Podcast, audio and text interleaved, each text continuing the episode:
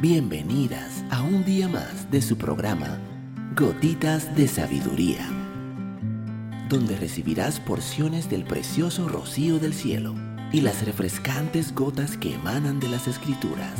Gotitas de Sabiduría con Evilegna Rodríguez.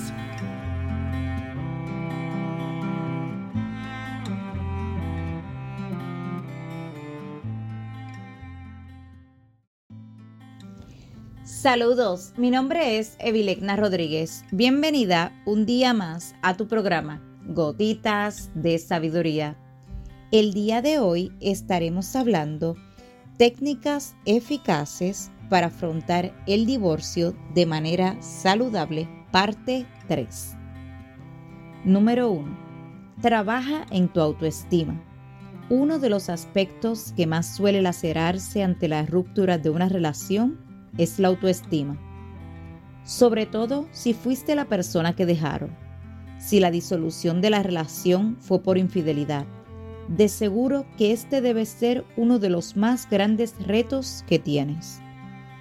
Mientras no trabajemos en nuestra autoestima cuando la hirieron, vamos a tratar de llenar este vacío con cosas o personas que nos pueden lastimar profundamente. Tú vales mucho. 2. Establece metas. Dedícate a diseñar nuevas metas, cosas que nunca hayas hecho y alcanzado. Identifica sueños que tuviste en el pasado y que no los has logrado.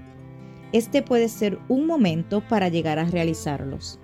Haz una lista de aspectos que deseas lograr en lo espiritual, emocional, académico, profesional, social y físico. Los sueños y las metas pueden generar mucha ilusión. Todas necesitamos ese tipo de emociones para tener un sentido muy agradable de la vida. Puedo testificarte que los sueños son esa estructura, disciplina y determinación. Pueden convertirse en realidad para la gloria de Dios. Este es tu tiempo. 3. Controla con eficiencia la soledad. Popularmente se ha promovido la idea de que si no se tiene una pareja, la persona está incompleta. El concepto de la media naranja tiene una connotación de que no estamos completas si estamos solteras. Es importante que comprendas que en Dios tú eres un ser que está completo y realizada. Puedes llegar a valorar y amar la soledad a tal punto que la disfrutes como un espacio muy valioso. Después de pasar por un divorcio, es importante descubrir quién eres, cuáles son tus necesidades y lo que anhelas desde ese momento en adelante. Ese descubrimiento se logra con mayor eficiencia si se está en soledad. Esto no quiere decir que se debe caer en el aislamiento, pero sí tener esos espacios para la introspección. A fin de cuentas, nunca estarás sola, pues el Señor siempre está con nosotras. 4. Espera antes de volverte a enamorar.